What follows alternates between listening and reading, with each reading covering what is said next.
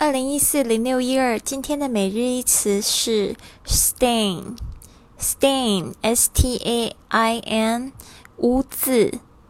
我们来看一下，就是这个 stain 可以怎么样去使用它。其实它可以当名词污渍之外呢，还可以再当成这个动词，在什么东西身上留下污渍或弄脏了什么东西。好，这个我们来看一下名词的用法。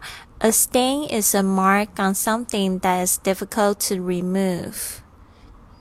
好，那就是说这个 stain 它就是一个就是比较难以去除的记号痕迹。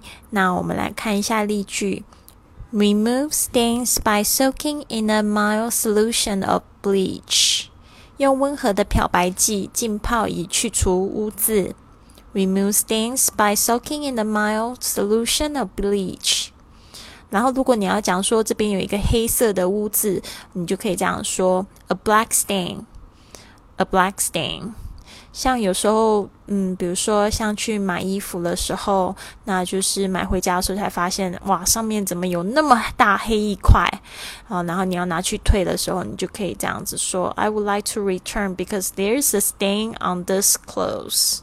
这个 stain 是绝对没有办法容忍的哦。那这个还有这个 stain 还可以当把什么东西弄脏了，留下污渍、脏污。If a liquid stains something, the thing becomes colored or marked by the liquid。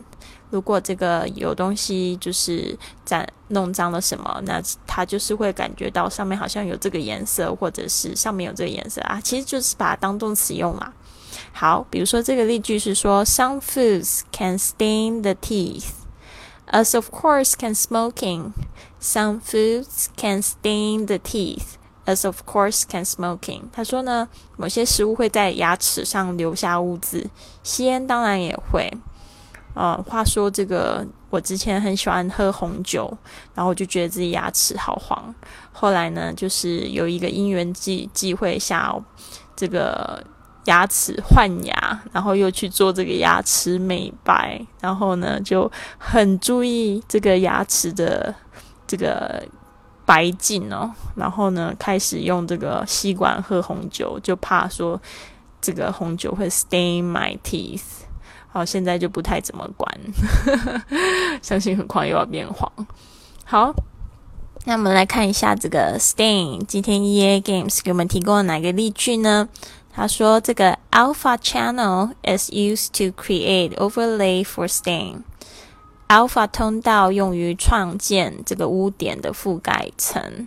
啊，alpha 通道没有听过，但是呢，这个是他们今天提供的例句，给这些美术师呃来学习的。alpha channel is used to create overlay for stains。”